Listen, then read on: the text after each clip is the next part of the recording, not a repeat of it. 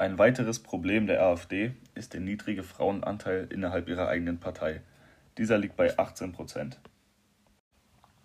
Da die AfD von so wenigen Frauen vertreten wird, sprechen sie automatisch auch weniger Frauen in der Bevölkerung an. Und das Ganze führt dann dazu, dass fast 50 Prozent der potenziellen Wählerstimmen verloren gehen. Das Problem, dass wenige Frauen die AfD vertreten oder sie wählen, lässt sich auf die antifeministische und konservative Positionierung der Partei zurückführen.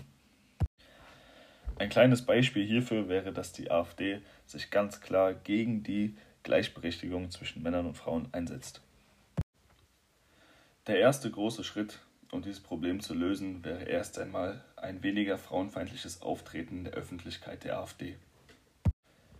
Denn ich denke, es ist klar, dass keine Frau eine frauenfeindliche Partei wählen will und jemals wählen wird.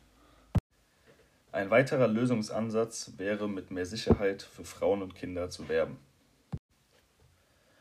Da die AfD dafür bekannt ist, mit heftigen Vorurteilen gegenüber Migranten wie die Ausländer vergewaltigen unsere Frauen zu feuern, würde es ihnen mit mehr Sicherheit für Frauen und Kinder zu werben nicht nur beim Problem der niedrigen Frauenquote weiterhelfen, sondern gleichzeitig auch noch ihre Argumente gegen Migranten verstärken.